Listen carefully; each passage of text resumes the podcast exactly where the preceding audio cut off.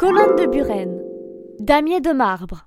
Même si elles sont planquées dans la cour intérieure du Palais Royal, tu vas forcément adorer les 260 colonnes de Daniel Buren et leur alternance de marbre blanc et marbre noir. On parle des matériaux les plus nobles de la sculpture, utilisés par Rodin ou même Michel-Ange dans la chapelle Sixtine. Mais quand l'œuvre sort de terre en 1986, c'est le scandale. On l'a dit trop moderne et intellectuel. Pétition et déferlante d'articles accusateurs, elle passe à un cheveu de la destruction. Buzzy Tip lance une pièce sur la colonne centrale. Une fontaine entièrement souterraine s'y cache.